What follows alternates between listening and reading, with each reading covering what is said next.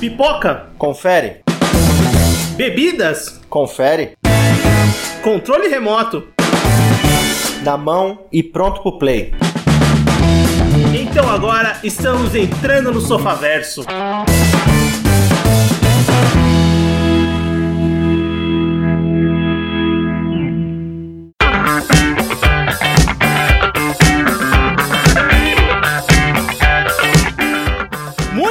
bem, Sofaverso começando. Voltamos para mais um episódio do seu podcast e hoje vamos falar de Swift Tooth. E para isso eu tô com Everton. Fala pessoal, beleza? E só tô com Everton. Eu é. sou o Vinícius. Hoje é só eu.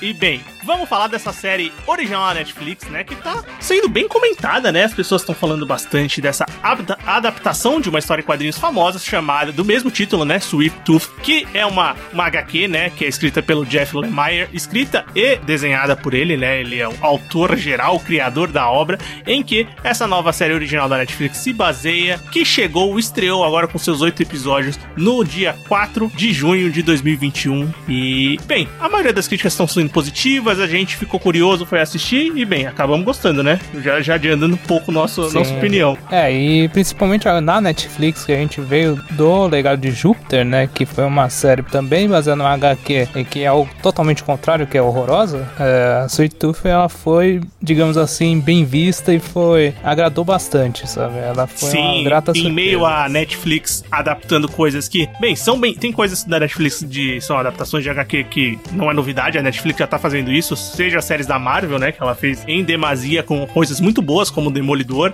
É, Umbrella Academy, que também é uma, uma adaptação de HQ que foi bem comentada, né? Eu não assisti ainda, mas as pessoas falam bem. E também tem essas tosqueiras aí, essas graças, tipo o legado de Júpiter, que foi uma coisa dolorida, mas existiu. E já foi cancelado também, né? Mas agora, vamos falar de Swift Tooth, que é essa nova série. E quem tá por trás desse desenvolvimento da série é o Jim Mickle, que é um cara que eu tava dando uma olhada no currículo. Ele tem alguns filmes, assim, principalmente filmes na área de terror. É. Tipo não, os filmes que ele tá fazendo são filmes até que, tipo, não, não, não, não tem uma popularidade tão grande. Pelo menos eu não conhecia. É, tem um filme chamado Cold in July, que tem uma boa aprovação. Tem um chamado é, Onde Você Está. São filmes bem, tipo, bem desconhecidos, sabe? Também não, é, não, também não, não conhecia, mas... nunca vi nenhum desses filmes. É, ele tem uma série que, em, em, trabalho de série, eu vi que ele trabalhou numa série chamada Happy and Leonard. Não sei se você já ouviu falar, Everton, eu também não conhecia. Também e, não bem, conheço, dá pra ver que não, é, são, não são coisas assim, são séries e filmes tão conhecidos do grande público, né? Então eles pegaram um cara assim, mais desconhecido, mas que veio para fazer o que eu acho que talvez seja agora o carro-chefe da filmografia e, e, e adaptação de, de, de TV dele, né? Ah, certamente. Provavelmente vai ser o grande sucesso dele. E uma coisa interessante, por trás disso, tem aí sim nomes de peso como Robert Downey Jr., né? É, tanto que no, nos trailers é colocado isso, né? Produtora do Robert Downey Jr. com, com a esposa dele, né? Sim, o, a Tim Downey, que é a produtora do Robert Downey Jr., com a Susan Downey, que é a esposa dele, é, tá por trás de toda a produção dessa série, né? Juntamente com a Warner Bros. Television, que é com quem eles sempre trabalham. É, lembrando que aqui no Sofaverso a gente tem podcast que o Tim Dunaway tá na produção também, que é Perry Mason. Eles são os caras que estão por trás ali da produção de Perry é, Mason. E esse foi um dos fatores. Quando eu vi o trailer, eu falei, pô, isso daí pode ser bem legal, porque a produtora fez uma das melhores séries do ano passado, né? Sim. Que foi a primeira temporada do Perry Mason, né? Não, sem dúvidas. E realmente, nesse caso, é um fator super positivo, né? E, e para mim, continua se concretizando como um fator positivo. Eles, a produção tá lá, eles colocaram o nome deles, aparece bem grande nos trailers da Netflix. Tem uma coisa que eu não sei qual que vai ser a parada futuramente, que a Warner Bros. Television é quem é uma das produtoras também, né? E eu fiquei falando, puta, Netflix, Warner Bros. É, porque que rolo é esse, né? Visto, parece que o, o piloto acho que chegou a ser produzido pela, pelo Hulu, né? Sim. E no final eles não abandonaram o projeto e a Netflix pegou, né? Cara, deve ser uma briga de empresa meio maluca, sabe? Então não deve ser é, aquela exclusividade que vai ter as outras coisas da Warner pra HBO Max, sabe? Então já deve ter um contrato bem fechado com a Netflix, sabe? Ah, com certeza, porque já é, comentando, eu acredito que não vamos parar por essa temporada, né? Pelo que a gente assistiu nesse primeiro ano. Mas isso que você falou é verdade, em 2018 foi a primeira ideia de adaptação e um piloto foi encomendado pelo Hulu, que acabou não dando continuidade no processo da série. É, em 2020, a, é, a, Netflix pegou esse piloto e sim deu carta branca, falaram para eles avançarem com o projeto e produzirem a primeira temporada completa, que foi filmada durante a pandemia de Covid. Não que a pandemia tenha acabado, né? Mas bem no ápice do ano passado, é, quando tava tudo fechado para gravar, eles foram gravar a série lá na Nova Zelândia, que eu lembro que comentavam muito que foi um dos primeiros países que abriram assim para produção de cinema e de TV. Então eles acabaram indo produzir a série lá, porque não tinha como produzir nos Estados Unidos ainda no momento, né? É, e a própria história da série, ela tem alguns paralelos com a pandemia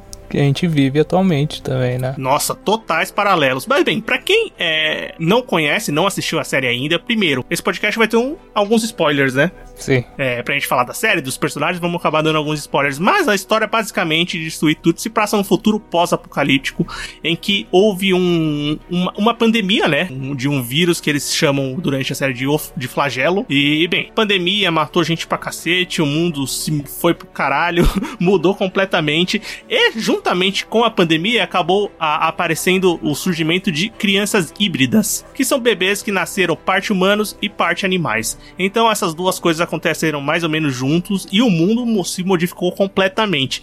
E na série a gente acompanha o Gus, que é um garoto de 10 anos, um garoto híbrido de 10 anos, é um menino cervo que vive ali é, na floresta junto com seu pai. E a partir daí a gente vai é, partir da jornada do Gus né, nessa primeira temporada. Que é uma primeira temporada que é bem baseada em mostrar o seu protagonista, mostrar como aquele mundo funciona um pouco, mostrar dois núcleos paralelos, principalmente. Dois não, três, né? O Gus? É, não, o Gus mais dois, é isso. É isso que eu quis dizer. É, do, o, o, o, núcleo do protagonista, mais dois núcleos, e quando a gente tá assistindo, a gente sabe, puta, uma hora vai convergir isso aí, porque é, quando termina a sensação dessa primeira temporada de uma grande introdução, né? Mas a gente vai comentar melhor. Eu quero que o Everton comece falando quais são as expressões gerais que ele teve da primeira temporada.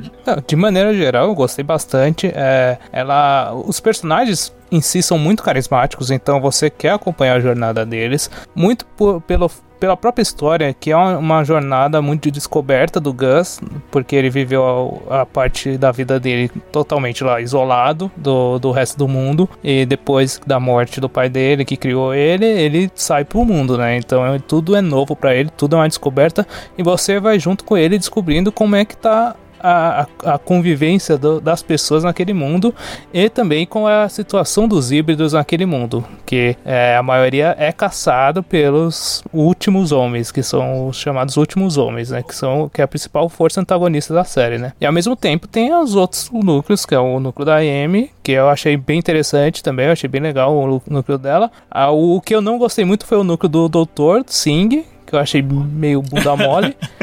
Mas de resto, cara, a série funciona muito bem. É diferente, por exemplo, do Legado, do Ju Legado de Júpiter, que a gente. que é uma série recente da Netflix também. Ela usa os flashbacks de uma maneira muito melhor, muito bem feita. Que eles não são introduzidos do nada no meio da, da dos capítulos, eles são utilizados é, já no início do capítulo para demonstrar o personagem, tchau, acabou, sabe? Aconteceu o flashback aqui, já resolveu e não precisa ficar enrolando. Tem uma coisa que, que aqui tem, que tem que ser bem feito para funcionar, que é narrador onisciente, onipresente. Também isso e funciona. aqui é, existe. É, o texto é muito bonito, né, da série. Eu não sei o quanto pega da HQ, mas o... Não, a série inteira, ela é muito bonita. Principal, os cenários que eles utilizaram lá na Nova Zelândia, cara, são excelentes, sabe? É, são muito bonitos. Sim, eu, eu acho que eu concordo muito com o Everton. É, eu acho que a série tem... Essa parte do narrador é bem legal, é, quando bem feita, e nessa série funciona muito. A série realmente é muito bonita em termos tanto de produção, é, de locais, de estética, é, apesar de eu achar que ela falha no CGI quando necessário. Sim, isso vamos comentar é... também. E ela... Quando necessário, não, quando desnecessário. Pois é, né? né? É, tipo, você fica tentando entender por que, que colocou ali aquilo, né? Mas eu não atrapalho a experiência de maneira nenhuma. Eu acho que a experiência vale muito mais porque o texto da série é muito bonito, os acontecimentos, os personagens. Eu gosto dos três núcleos. Eu até gosto do núcleo do doutor, assim, é, não tanto pelo personagem, mas mais pela construção de mundo daquele, daquela parte, para você entender melhor como eles se organizaram em comunidades e, e ver como as pessoas são paranoicas e é até assustador o núcleo dele, né? É, isso é, bizarro, é, é bem complicado. Mas Mas em termos gerais, eu achei a série muito legal. Eu acho que tem algum, algumas coisinhas aqui e ali que a gente vai comentar durante é, os comentários dos personagens e do, desses núcleos, né? Vamos começar conversando sobre o Gus, que é o nosso protagonista, né? É, esse garoto meio menino, meio servo, é, de 10 anos, que mora com o Paba dele, né? No começo da série. É, o Paba. É, que é vivido pelo Will Forte, que talvez seja o ator mais conhecido da série, né? É, o, e o, o, o Nonze? O Nonzo Anose. O Nonzo Anose, que é o, o Big Man também, né?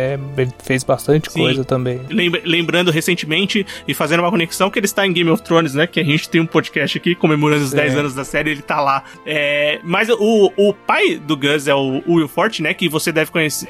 Talvez, assim, de série tem aquela Último Homem da Terra, né? Que ele é o, que ele é protagonista, né? Sim. Ele faz muitos, muitos série de comédia, já apareceu, um monte de filme também. é um rosto conhecido. Mas o Gus, que é esse nosso protagonista de 10 anos, ele é aquela criança que tem os olhos totalmente. É, é uma criança inocente que, que viveu ali 10 anos, sempre tá casinha com o pai, tem, não tem a visão do mundo como um todo, é, não conhece o mundo como um todo e vai partir nessa viagem, né? Então é, é uma história até conhecida, mas aqui, aqui, que, que aqui é contada novamente de uma maneira diferente, né? Sim, ele é um, ele é, é um garoto muito esperto, ele é muito curioso, é, só que ele, realmente, ele viveu uma vida totalmente limitada naquilo que ele conhecia, né? Então tudo que acontece é novidade pra ele. E muito do, do apelido dele de bico doce também é por, por essa questão de experimentar novos doces, comer essas coisas e gostar pra caramba, tá Sim. ligado? Quem vive o Gus é o Christian Convery, que, apesar de ser, assim, desconhecido, porque ele é um ator jovem, né? É difícil lembrar de criança, assim. É, mas ele já participou de Supernatural, já participou de algumas séries grandes ali. Mas, com certeza, o Gus vai ser o papel que vai dar uma deslanchada pra ele. Eu, cara, eu acho que, o, que assim, o Gus é um personagem que requeria é, essa inocência, é, essa falta de conhecimento do mundo, mas, ao mesmo tempo, não ser besta, né? Que ele É, ele não é, ele não é besta, mas ao mesmo tempo ele também não é aquele personagem, aquele garoto é, extremamente esperto que resolve as coisas. Não, ele é o, o, o, foco que vai ser perseguido, que vai se colocar em problemas, né? Com certeza. E é colocado, né? Toda hora é, ele é colocado em vários problemas. Logo no começo da série já passa por um problema muito grande, que é o pai pegar a doença, né? Sim. Que, que é esse ponto. E toda a jornada dele, desde o que o pai dele morre, acho que no primeiro capítulo já, né? No primeiro ou no segundo capítulo, no máximo, o pai dele já pega a doença, morre e aparece o, o, o Big Man, que é o Shepard, que é vivido aqui pelo Nonzo Anose, que a gente comentou. Que é um personagem bem legal também, que ela- ele traz um já um background na própria história de ser um cara que foi dos, dos últimos homens. E ele realmente vira o bodyguard do, do, do Gus, É mais né, uma cara? relação de tipo, puta, não, não me atrapalha, criança chata, que não é necessariamente nova, mas que funciona muito bem. Mas e é muito bom como é- evolui a relação entre eles durante Sim. a série. Tipo, é, não é uma coisa do nada e é bem feita essa construção. Tipo, no começo, é realmente ele quer se livrar do Gus e depois ele fala: Não, eu tenho que ajudar esse moleque, sabe? Ele, ele é uma pessoa muito especial, Com sabe? certeza. É, esse fato de que, é, como a gente tem um protagonista aqui jovem, que, que vai ter essa história de superação, de ir atrás do objetivo e de conhecer o mundo, não só o mundo pós-apocalíptico, não é um mundo. Ele nunca vivenciou um mundo que não seja aquele, né? Então ele vai ter que conhecer muitas coisas da vida mesmo. E a série constrói muito bem essas etapas, as pessoas que vão participando do caminho dele e o pensamento dele de chegar na jornada. Porque nesse começo, quando o pai dele é pego pela doença, a jornada dele com o grande homem, com o Big Man, que ele chama durante a série, o Jeopard, é ir atrás da mãe dele, né? Ir até o Colorado que ele Sim. vai em busca da mãe dele. Sem ter informação nenhuma, ele só sabe que a mãe dele tá no Colorado e ele tem uma foto dela, né? É isso que é, é legal que já monta a jornada, né? Que é alcançar o É objetivo, né? literalmente a jornada é, da inocência. E o Gus é, é uma criança que, puta, eu acho que o, o, o Christian Convery, que é o ator, ele manda muito bem, eu acho. Ah, ele é muito bom, é Ele, um moleque ele é muito bom. Ele. Uma coisa engraçada que eu tava dando uma lista. Ele, cara, o, o moleque torce pro Atlético Mineiro. Que aleatório pode ser isso? É, ele tinha. Tem o vídeo dele lá no do Netflix. Tem, mas ele tá com a camisa do Atlético porque realmente ele torce pro Atlético. Eu achei que os caras da Netflix tinham atacado a camisa dele. Mas não, tem um vídeo do Hulk falando com ele. Tipo, ele torce pro Atlético. Ele viu na TV, achou legal o Atlético Mineiro e, pô, vou torcer pro Atlético Mineiro. É uma coisa meio aleatória. Mas ele tem essa relação pequena, mas existe essa relação com o Brasil. Mas o ator é muito bom. Ele, como eu falei, ele participou de algumas outras séries, mas nessa ele se destaca mais, lógico, ele é o protagonista, né? E ele traz muito bem o espírito que o pessoal queria na série. Porque, assim, é, o, o Suitucci é sempre, foi uma HQ que sempre teve no meu radar, assim, eu conhecia, eu sabia que existia tal, mas não tinha lido. É, antes de gravar o podcast de, e logo após ver a série, eu fui dar uma lida nos primeiros, nos primeiros capítulos do, da HQ, né? Pra ver como é que era uma adaptação, porque falaram que realmente é uma coisa bem adaptada. Porque o clima da HQ é muito pesado. Muito mais pesado do que é, a série. A série, apesar de ter um clima de quase conto de fadas, é uma coisa leve, é uma é. jornada ali com o Gus, que é esse garoto inocente de 10 anos, tem umas cenas assim e umas coisas bem pesadas do mundo que eles estão vivendo, principalmente na parte do doutor, que nem eu comentei. É, ela tem essa, essas coisas pesadas, só que já não. Ao contrário de muitas coisas da Netflix, não, não é graficamente Sim. pesado, né? É só a ideia, né? Só a ideia. É, por isso que ela traz. Mas realmente parece, eu lendo assim também, falando em comparação com a HQ, ela deu uma amenizada para atingir um maior público e também dá uma outra cara, uma cara mais de realmente conto de fada, né? E um ponto que eu acho que, que é bem interessante e bem legal é como é, o Gus contagia os outros personagens que vão aparecendo na jornada dele, né? Todos os personagens vão embarcando. É, quando a gente tá falando do, do Jeopard, que é esse primeiro personagem que é ligado diretamente com ele, ele tem sim a própria história, é contada de uma maneira que você entende. Os personagens principais, assim, o Gus, o, o Jeopard, a, a, a Ursa, que a gente vai comentar depois, que é esse núcleo do Gus, basicamente, né?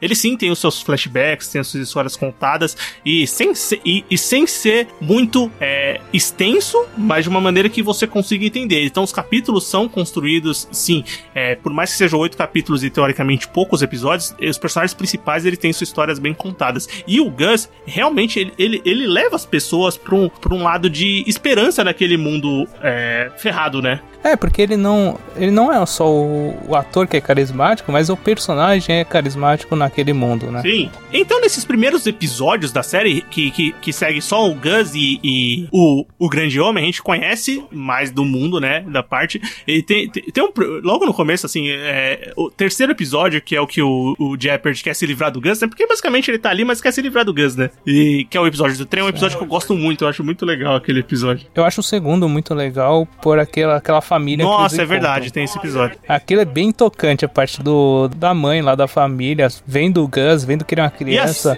yes. híbrida, tomando o susto no começo, mas depois percebendo que ele é uma criança Sim, normal, tem esse tá ponto que as, as pessoas têm medo dos híbridos, né? Porque relacionam... Porque eles não sabem relacionam como funciona, eles com a né? pandemia, com, e, com a doença. E aquele, de, é, e aquele detalhe que ele é um híbrido que fala, né? Sim. Que não era comum, as pessoas não, não, não tinham visto é, isso, e, né? Esses começos, assim, é, esse que é um negócio legal da série. Apesar da série ter um tom leve, eu comentei que tem algumas coisas que são mais pesadas, que te fazem ficar, tipo, meio tenso. É, nesse começo, no primeiro episódio, quando o grande homem aparece, quando o grande homem fica traduzindo, né? Quando o Jeopardy aparece, é um, uma cena tensa que o Gus tem que se esconder. É, depois que tem a batalha lá na, né, na casa que eles estão convidados, é legal também, é uma cena tensa. A terceira parte que eles estão fugindo é uma cena mais acelerada, assim, é, mas também é legal da parte do trem.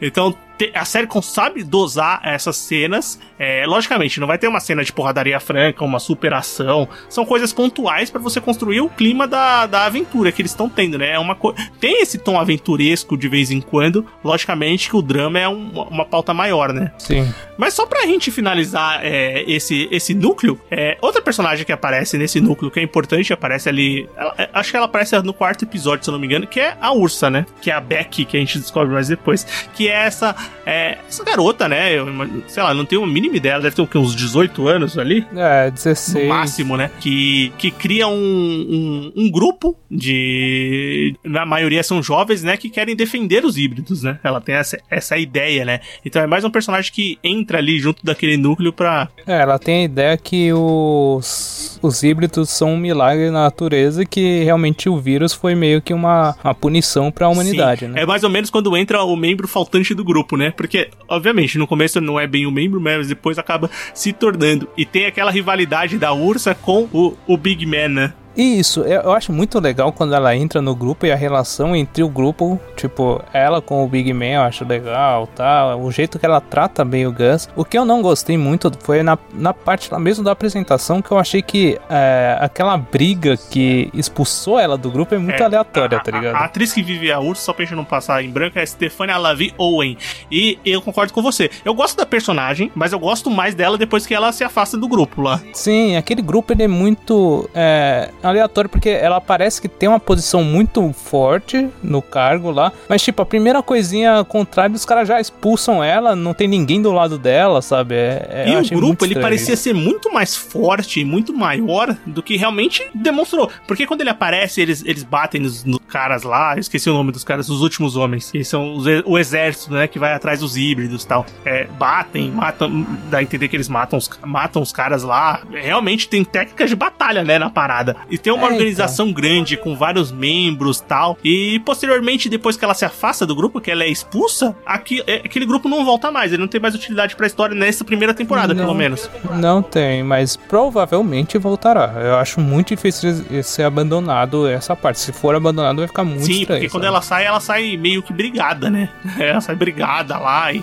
é meio que um grupo vai contra o ideal dela. Por quê? Porque ela acabou perdoando um, dos- um desses caras que, o, como a gente comentou, o grande homem era um último homem, né? Um cara malvado, um cara do exército, um cara que matava híbridos, teoricamente, né? Porque a gente não, não entende bem isso. A gente sabe que ele matou pessoas, ele disse que ele precisa. Ele matou pessoas na série, né, cara? Ah, não, sim, mas tipo, é, pessoas que, não, é, que talvez fossem inocentes, entendeu? Não que Sim. necessariamente mexeram com ele. É, e fica essa relação dos dois personagens. Porque o Gus, é, provavelmente comentou que o Gus molda as pessoas. é, ele molda a primeira. é, além de moldar o, o, o Jeopardy no começo ali, pra ele entender e levar ele na jornada, ele vai moldar a Ursa que faz ela perdoar um cara que era imperdoável pra ela, né? Que é o ideal do grupo dela. Sim, é o poder dele, né, cara? Ele é- realmente consegue influenciar bastante todo mundo, muito pelo carisma e pela por aquele fator dele ser um ser realmente especial. Ele é, ele é além dele ser é, um,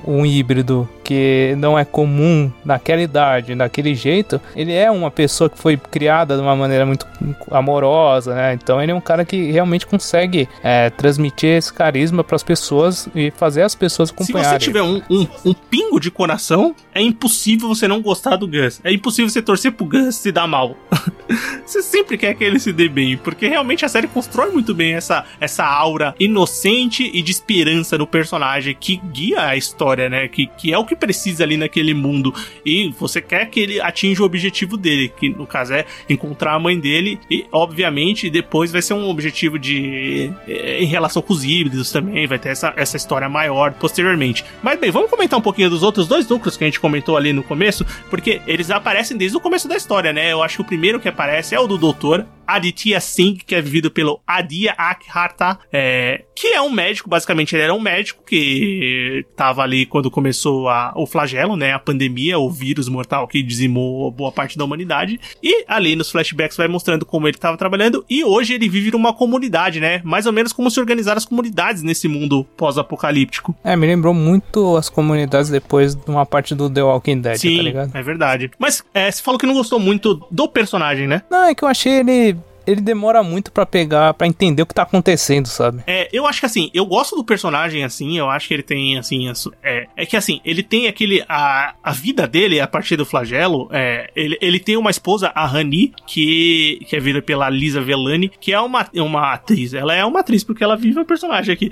mas é uma personagem que ela tem a doença, mas ela não contamina os outros. E isso é uma coisa que eu também fiquei esperando eles, eles darem uma sacada, né? Tipo, tipo Então, por que, não- que ela não é, é, São coisas que eu não entendi. Eu não entendi, primeiro. É, ela, é um- ela é uma das pessoas que pegou o flagelo e tá viva até hoje, né? Então, tipo, são 10 anos que se passam desde o começo da pandemia. Porque ele Sim. provavelmente ela pegou no começo e, e agora já fazem 10 anos, né? Então, E ela. Eu não sei se ela não contamina de fato, ou se ela não contaminava quando ela tava sendo é, vacinada lá por ele, por aquele Sim, remédio lá. ficou- pode, Aquele remédio eu também não entendi se ele era só uma- um experimento que estava sendo feito nela Ou se Não, eram não. outras pessoas Pelo que também. eu entendi, a- aquela doutora. Tem, durante a série tem a doutora Gladys, que é uma doutora que conhece o, o, o Sig, o Dr. Sig, né? E posteriormente vai, vai passar pra ele, né? As pesquisas e tal, mas é uma, uma médica ali da comunidade, né? É, pelo que eu entendi, Sim. eles conseguiram sim criar esse essa vacina que não é uma cura, mas que é uma coisa que dá uma sobrevida. Entendi. E, e ela fornecia mais pra ele porque era amigo. Tipo, eu- pelo que eu entendi, era isso. É, acaba, acabava É porque, fornecendo eu, essas doses. porque eu penso nisso, porque depois, lá no final, quando o General Abbott pega eles lá, ele fala assim: ah, então essa é a Jen Doe, que é tipo a, a primeira, tá ligado? A ser o Sim. teste, né? Então eu não, não saquei direto, direito o que foi. Eu não sei se ele tava falando que, tipo, ela já era o que tava sendo tratada ou ela ia ser o, o que eles iam usar como teste pra ver se ia achar a cura Sim, definitiva. Mas eu né? acho que fica meio confuso isso mesmo. E também, é, eu fiquei, não confuso, mas fiquei pensativo nessa parte de, de não contaminar ninguém. Também achei, tipo, Então, eu não entendi também, porque assim, durante a série, eles vão pra uma festa, né, lá na comunidade, e ela cumprimenta lá o, o cara, né? E o cara depois fica doente, né? Fica doente durante a festa e fica doente, né? Então você não sabe se foi ela é, que contaminou ponto. Ou seja, já tava, né? ou se ele já tava, né? E os caras lá naquela comunidade, eles resolvem as coisas de uma maneira Cara, mais é bizarra assustador como possível. eles resolvem as coisas. Porque assim, uh, uh, Midsommar, Nossa, tá ligado? Eles simplesmente tacam fogo. Eu achei. é, Uma das cenas mais fortes, assim, da série é, é justamente uma dessas, dessa, dessa festa, quando eles vão pôr fogo num personagem que tem a doença. é, simplesmente eles queimam a casa e ficam assistindo aquilo, né? Não, é bizarro, porque eles amarram o cara, deixam o cara consciente e ficam cantando uma música bizarra lá da, dos amigos da É tipo vizinhança. uma- Que porra é essa? É tipo essa música do fim do mundo, tá ligado? E eles ficam assistindo aquilo e é meio. É pesado, é. Tipo, você fala, caralho, essas pessoas perderam a humanidade total, né? Porque por mais que elas tenham medo de uma doença super contagiosa, é. Dava pra fazer Dava, né? jeito, tipo, né? só pôr fogo na casa inteira. É tipo aquilo, é para você não ter nenhuma chance de contaminação e também não ter nenhum é, apego pela vida daquela pessoa que tava convivendo com eles na vizinhança por todo esse tempo, né? Eu vou te falar que eu gosto quando a, a síndica lá do, do bairro toma um coice e morre. É legal. É, porque tem essa personagem que desconfia, né, da, da, da Honey. É, mas basicamente o Dr. Sig, ele é esse personagem que tem um amor muito grande pela esposa, então ele vive a, a vida toda dele Sim, baseada ele é um bom nisso, então todas as esposo, ações né? dele são pra proteger ela, né? Mas é um núcleo que eu gosto simplesmente é, muito mais por essa parte de mostrar o mundo. O personagem, ele tem aquela dúvida médica de tipo, puta, eu tenho que, que tomar ações que talvez não sejam humanamente aceitáveis, mas pra um bem maior. Sim, é porque na- quando ele vai analisar lá as pesquisas, ele descobre que o remédio que, ele- que eles utilizam lá pra dar a sobrevida, ele é feito a partir dos Sim. híbridos, né? Alguma coisa da medula lá dos híbridos. É isso mesmo. Mas é um personagem que eu gosto até. Eu até gosto dele. É, eu acho que é um personagem que ele tem a sua importância e co- com certeza vai ser muito importante no decorrer da, da história. O outro núcleo que a gente é, comentou do começo, no, comentou no começo que, que existe na série é o da Amy Eden, que é vida pela Dania Ramirez, que é esse núcleo de uma.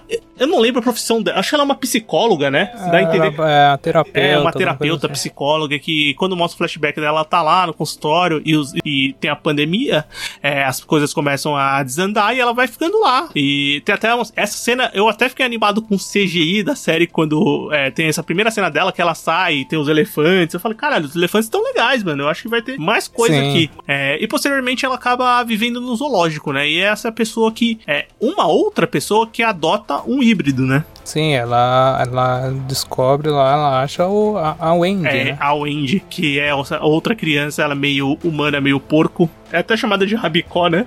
É, também é chamada de- Ah, e também é outra personagem extremamente carismática. Nossa, demais. A, a Amy eu gosto muito. Também, eu gosto pra caramba do núcleo dela. E é um núcleo bem. que não existe na história de quadrinhos. É um núcleo criado pra série. E, puta, foi. Pra você ver que uma adaptação foi muito bem feita, porque é um núcleo que encaixa muito bem na história que tá sendo contada, né? Sim, ela, ela- é, é legal que é aquela ideia. Pelo que eu achei que foi aquela ideia, tipo, ela tava. Quando mostra o flashback, ela tá meio assim, ah, não gosta muito do trampo, tá ligado? Meio perdida. E ela acaba achando um uma motivação de vida depois que o mundo foi pro caralho, Sim, né? Nossa, totalmente isso. É, depois que o mundo foi pro caralho, ela, ela, ela encontra uma motivação. Eu acho que ela começa. é, o que dá a entender é que ela tem uma conexão com a natureza muito forte, por isso que ela vai pro zoológico e, e, e ali ela começa a ver o mundo de outra forma. Aí depois, quando ela encontra a Wendy, né? Que a Wendy é deixada pra ela, aí, aí mais ainda, né? Ela começa a, a- a- Ela se conecta conecta com o híbrido e, e, ela vê que os híbridos não são necessariamente uma coisa realmente ruim, né? Que não tem relação nenhuma com, com, com o problema, é, não necessariamente são, não são a causa. E posteriormente ela vai criar aquela a, a reserva para os híbridos, né? O lugar seguro, que aparece desde o começo da série, mas que vai ser mostrado só depois da formação, né? Porque é aquilo, tipo, é, eu acho que as linhas não são exatamente ocorrendo ao mesmo tempo, né? É, da parte... Não, na parte da Amy também tem o outro personagem que aparece, é o Bob, né? Que é o, o garoto Sim. topeira Ele é lá. muito feinho. Que, mano, mano, isso pra mim eu achei meio zoado, velho. Porque assim, é, eu não saquei. Ele é um híbrido tal, mas, mano, ele é um híbrido muito pra lá dos anim, do animal, tá ligado? Então, ele é muito pro lado do animal e eu também não curti. é, Eu não sei se ele é Então. computação gráfica, se é. Não, ele é. Parece que ele é, tipo, meio animatrônico, meio Baby Yoda. Só que aí eles botam o olho dele digital. Aí É, fica. ficou, ficou muito Fica aquela estranho, coisa ficou muito estranha, tá ligado? então. Eu não curti muito ele, não. eu também não curti, feio, não. né? Acho que era mais legal se tivesse um híbrido de fato ali, como a Wendy ou como o Gus, que eu acho que funcionaria Também. melhor. É, eu acho que até eles criaram ou foram pra ideia de, de colocar um, um- É que eu não sei se na HQ tem esse personagem, né? Pode até existir. Eu acho que tem. É, mas colocar um, um- aquele bichinho fofinho, que pra criar um tipo de, de relação. Também, podia Mas ser, eu né, acho que- cara? Pode ser, mas eu acho que ele foge muito do restante dos híbridos, né? Sim, foge totalmente. Não- eu também não curti muito, não. É, porque o personagem, assim, não tem nem o que curtir ou não curtir. Ele é aquele personagem inocente, que é bem mais animal do que humano, né? Mas que tá aprendendo a falar aos poucos com o Andy e vai ser o pontapé inicial pra você criar a reserva ali, junto com a, a, a Amy, que vai perceber que ela pode dar uma segurança tal. E, mas, é um perso- mas é tipo, eu não gostei muito da forma gráfica que ele foi colocado ali, sendo, da, da, do efeito mesmo pra colocar o personagem em cena ali. Eu acho que não funcionou legal. Me ti- tirava um pouco da, da. Não que seja da realidade, mas do que tá acontecendo ali na série. Você vê que tá muito fora do As tom, né? próprias regras do, do universo lá, Sim, né? você cara? vê que tá meio fora do tom. Mas o personagem que o Everton comentou é, rapidamente, e é o principal antagonista aqui da série, é o General Abbott, que é vivido pelo Neil Sandlands, que é aquele cara filha da puta que quando aparece na tela, ele rouba o show pra ele, né? É, porque ele é caricato Mano, caramba, ele né, apareceu na cara? tela e falei, o Robotnik, tá ligado? Ele é o Robotnik. Sim, é isso mesmo, é, mas é isso, é pra ele ser caricato mesmo, sabe? Não, ele é o vilão, vilão por ser vilão, tá ligado? Porque, pelo menos nessa primeira temporada, que não demonstra nada além disso, Sim, sabe? que ele é o líder, né, desses últimos homens, um general que realmente ele quer capturar os híbridos. E, é, além de. é, primeiro ele vai capturando os híbridos e depois é, ele vai atrás do, do tutor Sig pra que ele faça um, um- que ele estude, né, Pra criar uma vacina, né, uma Sim. vacina definitiva e pra isso ele precisa dos, dos, dos híbridos vivos e depois posteriormente ele vai ele vai saber que existe o Gus, né, que é esse é, híbrido mais importante porque aí é a resolução da série, né, dessa primeira temporada, porque a série se presta a mostrar o começo da jornada do Gus, mas mostrar da onde o Gus veio, né, por que, que ele é tão importante, é, porque ele é um personagem que ele vai ser o, o- o- não é o protagonista simplesmente porque a história tá contando pra ele, mas ele tem uma importância pro mundo. Sim, é, e também essa ideia do o general, ele, ele meio que ele que junta os as, as linhas da história que estavam separadas, né? Sim. É ele que vai lá e pega o doutor, é ele que vai lá na reserva, ataca a reserva e ah, é, sequestra as crianças, e ele, ele que pega o Gus depois, né? Ele que junta todas as histórias, né? Eu não sei se ficou pensativo, ou, é, porque assim, é, a, a Amy, ela sabe que existe esses últimos homens, né? Ela sabe disso. Dá pra entender isso durante a série. É, e ela distribui o folhetinho lá com o local que eles têm lá. Não, não, não tem um local, Ah, né? só tem Ela o fo- não tem o local, é, né? Ela, ela só avisa que existe o local. Aí, as aí, tipo, o cara meio que... Tanto que eles mostram lá que ela recebe as chamadas e o cara fala, não, eu posso deixar não Ah, sei o que fala o em local, é tal verdade. lugar. Não, vem buscar ela. Não, se se for fazer, você tem que deixar em tal lugar que eu que vou pegar, sabe? Não, tem razão, é verdade. E, cara, eu acho que. o- E isso que você falou é verdade, né? O, o antagonista, né? O General Ibot é o responsável por juntar todas as, três as, as três histórias pra você contar. Os três núcleos separados são convergidos é, no- nesse, nessa história principal, que é bem uma primeira tem- temporada de introdução do protagonista, de introdução dos outros personagens pra contar uma história. Eu acho que a série vai numa reta final muito boa, né? Sim, o último capítulo, os dois últimos capítulos são bem um- legais. o- o- eu acho que é o último ou o penúltimo, mas assim, os dois últimos capítulos são bem legais porque os- o, o penúltimo capítulo é o que vai contar o passado do pai e da mãe do Gus, né? teoricamente, né? Sim. Teoricamente. Que é um capítulo muito legal, é um capítulo que você entende a formação daquele mundo, vai mostrar a Bird, que é a Amy Seymetz, que, que é, a- teoricamente, a mãe do Gus, né? Mas a gente descobre que não é bem assim, né? É, que ele é um bebê de né? Basicamente, ele foi um experimento, né? E tem todo esse ponto que é contado. É um capítulo de flashback que funciona. É, esses capítulos de flashback na série, como a gente comentou, eles são sim muito bem feitos. Eles são importantes pra você entender o personagem. Eles não são cansativos, porque eles são feitos de uma maneira que eles estão muito introduzidos na história. É, você tá realmente curioso em saber o que, o que gerou aquilo, para onde, é, da onde eles vieram e o que vai acontecer posteriormente. E esse sétimo oitavo, o sétimo tem a parte do flashback, mas eu acho a parte que o general chega na reserva muito legal, porque a Amy faz todo aquele plano, tem aqueles fogos, é, É, muito isso é bem bonita legal. e é emocionante aquela cena. É, aquela cena é legal, cara. Eles, e, e, tipo, é um, um plano simples, funciona muito bem, sabe? É, é, aqueles últimos anos, homens são meio bundões Porra, também, tá ligado? muito. Eles- é, por isso que é muito caricato eles, eu acho, sabe? Não, total, também acho. E, eu- e eu- só que eu, eu acho o plano dela depois da- das crianças, eu acho meio. Eu não entendi muito bem, porque, sei lá, mano, você tá. você- ela guiou as crianças pra um lugar que, tipo, é, pa- pa- aparentemente parece, parecia muito Sim, perto, tá ligado? onde achei, eles estavam.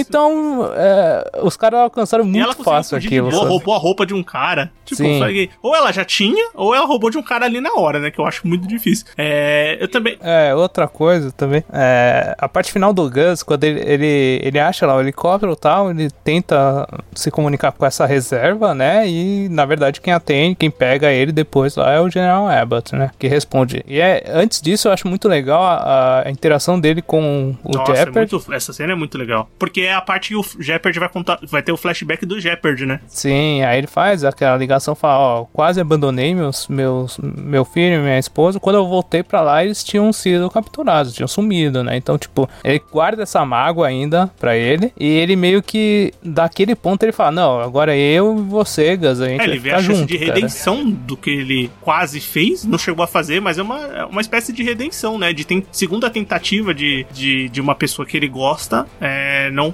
não ser perdida, né? Sim, aí ele é Cara, aquela atingido. cena eu falei, caralho, o que aconteceu, cena, eu falo, caramba, eu fiquei assustado. Eu, eu achei, eu não. Por um segundo eu achei que ele ia morrer, tá ligado? Que ia ser, tipo, bem assim, pô, como assim? Assim, O cara morreu? Não. Aí depois dá pra sacar que ele não, não ia morrer, sabe? É, mas eu fiquei, cara, mas quando tem a explosão, eu não, ent- eu não entendi nada, né? Eu falei, caramba, o que aconteceu? Aí depois eu vejo ele com a bala, eu falei, puta, meu. É, porque não é a Netflix, não, vai- não, não, não é o tom da série, é, tomar um tiro na é, cabeça, cair do essa, lado. Essa é uma cena que realmente dá pra ver que o tom não era esse, sabe? Porque não dá não Porque na HQ, nada, tá justamente, ligado? o tom é diferente, o tom é muito mais pesado. O Jeopardy, por exemplo, na HQ, ele, ele não. Ele, ele, ele é um cara que dá auxílio pro Gus, mas ele é um grande filho da puta. Ele quer, ele quer foder o Gus na, na série. Ele, ele- é um jogador de hockey na série. No- no- na, na, na, no- na HQ, na série, ele é um, um ex-jogador de futebol americano, né?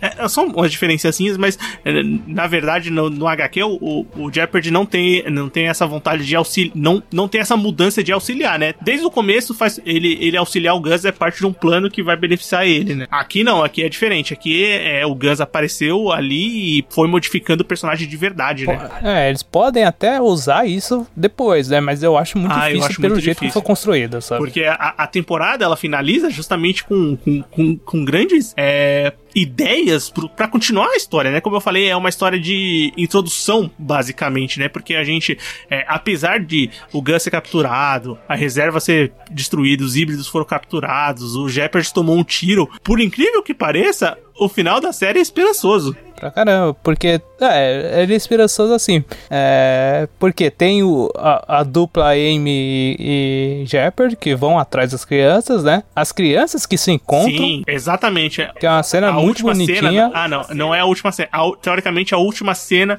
é, do personagem principal do Gus é essa cena de esperança de, de o Gus encontrando outras pessoas, ou os híbridos, né? Pessoas barra animais que são iguais a eles, né? Ele não se sente mais o único Sim. daquele mundo. A parte da ursa que ela que você que ela revela que ela é irmã da que a irmã dela que ela sempre mencionava é a, Sim. a Wendy, né? E tipo isso daí eu já tinha sacado antes, porque quando ela fala direto ela fala da irmã, ela falava e ela falava não minha irmãzinha tal. Aí eu já saquei, mano, a irmã dela é híbrida, certeza. E depois quando vai passando um pouquinho, aí a, Wendy vai ganhando muito destaque, você fala, não, só pode ser ela, sabe? Porque tem que ser um personagem próximo, né? Essa eu nem me surpreendi porque realmente estava muito cantada essa bola. Mas o que mais é, traz, assim, um, um uma esperança ou então uma, alguma coisa para uma segunda temporada legal é, é a Bird aparecer Sim atendendo lá o telefone e ela estando lá no Alasca, fazendo, provavelmente fazendo alguma pesquisa relacionada a isso, sabe? Eu acho que um personagem, é, eu realmente acho, não, concordo com você, eu acho que todos esses pontos aí são interessantes. O da Bird é muito interessante, porque realmente é, eu acho que ela deve estar fazendo alguma pesquisa muito louca lá, mas se ela souber que o Gus realmente está vivo, ela vai querer saber onde ele tá, vai querer ir atrás dele. É, mas tem aquele personagem de óculos que tem o general e tem um cara de óculos, que é um cara Sim. que o general uhum. coloca para auxiliar, para ficar acompanhando doutor. Eu acho que ele, ele, ele, vai, ele vai bolar alguma coisa contra aquele sistema deles. Porque para mim ele ficou com muito tipo. Ah, tipo, ajudando meio que ajudando disfarçado, mesmo fazendo vista é, grossa. Mas ele tem uma ideia isso, de que né? ele pode ser um cara que pode vir a ajudar o, os, os protagonistas, né? O, as pessoas boas, vamos dizer assim. É, eu imagino assim, ele é. Porque assim, o, o general ele fala, a primeira vez que ele aparece, ele fala assim: ó, não pisa na bola dessa vez. Então ele já deve ter feito alguma coisa, né? Então, tipo, ou ele, ou ele é algum tipo de infiltrado lá, de alguma outra organização que possa surgir aí, Sim. sabe? Mas quando termina a temporada, basicamente você fica com aquela ideia, puta, agora eles vão se. Eu quero ver qual que vai ser a, a invasão para poder salvar esses moleques ou o que, que eles vão criar é, lá, né? Que é muito bom. Mas a... Porque assim, é, a primeira temporada é a jornada, né? A segunda é aquela, aquela temporada de fuga, né? De e resgate. pelo que eu vi, a, a HQ não é muito grande. A HQ tem poucos volumes, não tem tantos capítulos, não é uma coisa gigantesca tipo The Walking Dead, umas coisas assim. É uma HQ que tem a sua história bem contada, assim, contida. E para um primeiro ano, eu acho que funciona muito bem. E como é uma série nova, vamos dar nossas notas, né? Vamos dar de 0 a 10 barras de chocolate, que basicamente é o que o Gus consome sempre quando possível na série. E não é à toa ele que é o bico doce, né? Everton, quantas barrinhas de chocolate você dá pra Sweet Tooth? Cara, eu, eu dou um 8 bem, bem sólido, sabe? Eu acho que ela funciona muito bem, é uma excelente série. É divertida, ela é bem emocionante e tal. Ela tem algumas falhinhas é, que a gente já comentou aqui, né? É, uma parte que a gente não falou do CGI, que a gente meio que xingou uma hora, foi é, principalmente quando aparecem alguns animais. E uma cena específica que eu acho horrorosa, que eu achei bizarra, que eu não entendi porque aconteceu, é quando o Gus tá correndo na floresta e vem aqueles cervos do lado dele totalmente mal renderizados Sim. e bizarros. É o que eu não entendi é aquela cena, velho. Quando, nos primeiros episódios da HQ já, já tem, porque é tipo é, criar a relação do Gus, que ele não é só um humano, ele também é um animal, né? Com o animal que o representa, né? Mas é, a HQ eu acho que funciona melhor. Aqui eles colocaram de uma maneira meio jogada, então ficou meio bizarro. Não funciona também para fazer isso na, na, na série, né? Mas de modo geral, cara, ela é muito legal. É, é, e traz um aquela, aquele cliffhanger que você fica ansioso para assistir a segunda temporada, cara. Porque a história funcionou muito bem na primeira e, e você se apega, se apega aos personagens. Então você quer saber o que vai acontecer. Ah, eu, eu, eu, concordo com você, cara. Eu vou até dar a mesma nota pra gente ficar com 8 aqui pra Suitude. Porque eu, eu concordo que realmente tem esses pontos. O CGI, é, eu acho o CGI do Tigre, quando aparece o Tigre, bem ruim também. Você vê ali que tá, tá mal feito. É, mas eu acho que são coisas que não, não atrapalham a experiência da série. Tipo, você vê ali, mas a, a, a jornada que tá sendo contada, os personagens, você quer saber o que tá acontecendo. É, é tudo muito bonito, cenários tal. Então eu acho que isso tudo se sobrepõe a alguns aspectos negativos. Apesar de ter esses pontos na história que eu achei, é, que a gente comentou aqui, que talvez possam ser mais explicados futuramente, mas agora nessa primeira temporada ficaram mais nebulosos. Mas com todos os personagens juntos, partindo numa jornada, eu acho que é uma série que deixa uma temporada muito é, interessante, uma primeira temporada muito interessante e que tem muito a acrescentar numa uma futura temporada que eu quero crer que a Netflix vai fazer, né? Não vai cancelar, né? Pelo amor de Deus. Ah, Esperamos que não, dona Netflix. Mas o Ituti então fica com nota 8 aqui no Sofaverso. E bem, vamos pro bloco final? Vamos recomendações, críticas e o que mais vier à nossa cabeça agora no bloco final. Muito bem, bloco final do Sofá Verso começando. Agora é hora da gente recomendar alguma coisa que a gente assistiu, alguma coisa que a gente lê, alguma coisa que a gente escutou, vale qualquer coisa. Everton, o que, que você traz dessa vez? Bom, a coisa, a novidade que eu consumi essa semana foi o CD novo do Halloween, né? da, vo, do, da união do, dos ex-integrantes ao Halloween e, a, e o novo CD, o novo trabalho deles com Michael Kiske, com Kai Ransom, com, com Andy Darius, todo mundo junto. É um CD muito legal, cara. Eu gostei bastante, achei bem divertido. É, e realmente é, é uma união que é, a gente esperava ver em outras bandas, né, cara? Mas geralmente quando as bandas se separam é por treta, né? Sim. Então é muito difícil isso acontecer, é, foi uma né? treta meio estranha essa do Halloween, na verdade. Foi muito mais porque o Michael Kiske não queria heavy metal mais, cantar heavy metal. Enfim, foi uma coisa meio nebulosa. Mas nem ele sabe direito porque que eles ficaram tanto anos sem se falar. Mas, é, é, cara, eu também achei o CD muito legal. É um CD muito esperado. É um CD muito celebração de toda essa jornada, né? Do Halloween, do, do da É, turnê. Você percebe, Então, tipo, é uma- as, eu acho que é um CD As características de cada idade, Sim, cada eu acho que o fase, Halloween tá fez esse CD. é, se, você, tipo, se a pessoa não é fã de Halloween, não vai gostar desse CD, porque não tem nada diferente que o Halloween já fez. Mas é, é um CD que o fã do Halloween, quem é fã mesmo, vai adorar, porque ele entrega tudo que, que o pessoal tá esperando de um CD do Halloween com os dois vocalistas, com os três guitarristas, com aquele monte de coisa acontecendo. Bem, o que eu vou recomendar hoje é um filme da Netflix, filme original da Netflix chamado Oxigênio. É, esse filme é desse ano, é um filme francês. É, basicamente, é, o filme é protagonizado pela a Melanie Laurent, que você deve conhecer lá do Bastardos Inglórios, a Xoxana, ou Revoar Xoxana. Sim. O Revoar Xoxana, mas ela, ela vive a Elizabeth Hansen, que acorda numa câmera criogênica e não sabe por que, que ela tá ali, da onde ela veio, e basicamente a história do filme é essa coisa fechada dela tentar entender onde ela tá, pra onde ela. os- o que, que ela tá fazendo ali, né? Quem colocou ela ali, por que, que ela tá ali, e o oxigênio dela tá, obviamente, no estágio muito baixo, vai acabar, ela vai morrer, então ela precisa descobrir rapidamente o que ela tá fazendo ali. Então é aquele filme de suspense, Aquele enterrado vivo. é tipo enterrado, enterrado vivo, é exatamente essa pegada.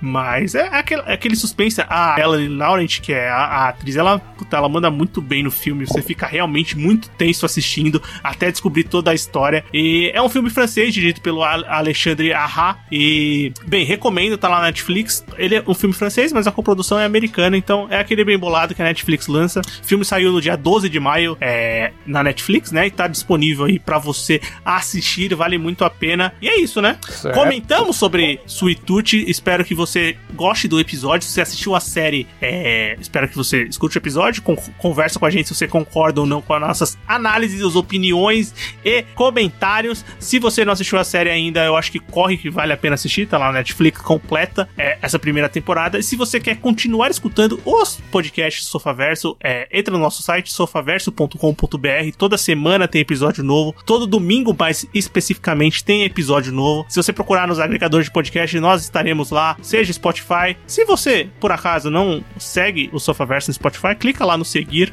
que vai ajudar muita gente. Spotify, Deezer, Google Podcasts, Cashbox, onde, a gente, onde você procurar o Sofaverso, você vai achar. Quer conversar com a gente? Nossas principais redes sociais são Twitter, Sofaverso, Instagram, Sofaverso. Quiser mandar um e-mail pra gente é podcastsofaverso.gmail.com. Quer conversar com a gente? Temos um grupo no Telegram, tem um link de convite aqui no post do episódio. E é isso, né? Semana que vem a gente se encontra pra mais um episódio. Valeu! Falou, até semana que vem.